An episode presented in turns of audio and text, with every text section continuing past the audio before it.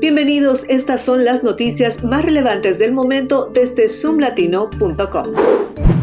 Un adolescente murió por un disparo en el estacionamiento de la escuela secundaria Theodore Roosevelt en el noroeste del Distrito de Columbia. El joven identificado como Jefferson Luna Pérez de 17 años fue baleado durante un altercado fuera de la escuela. A pesar de los intentos de reanimación, falleció en el hospital.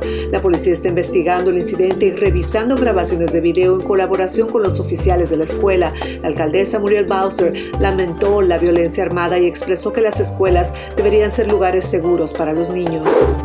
La oficina del sheriff del condado de Arlington, Virginia, está implementando monitores biométricos en la muñeca de los reclusos para rastrear sus signos vitales.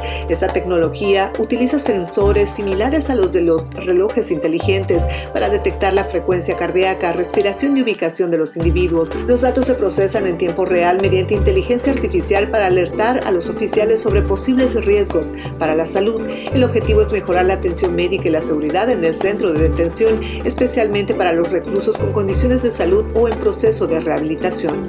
Y si has notado una neblina ahumada de color naranja en el cielo del área de Washington, D.C., la culpa la tiene Canadá.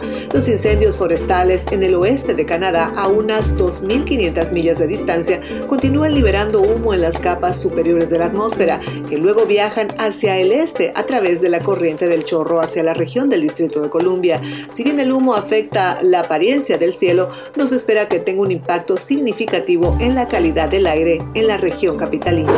De esta manera llegaron las noticias más importantes del momento. Recuerda visitar nuestra página zoomlatino.com y seguirnos en nuestras redes sociales. Les saludo Silvana Quiroz. Hasta la próxima.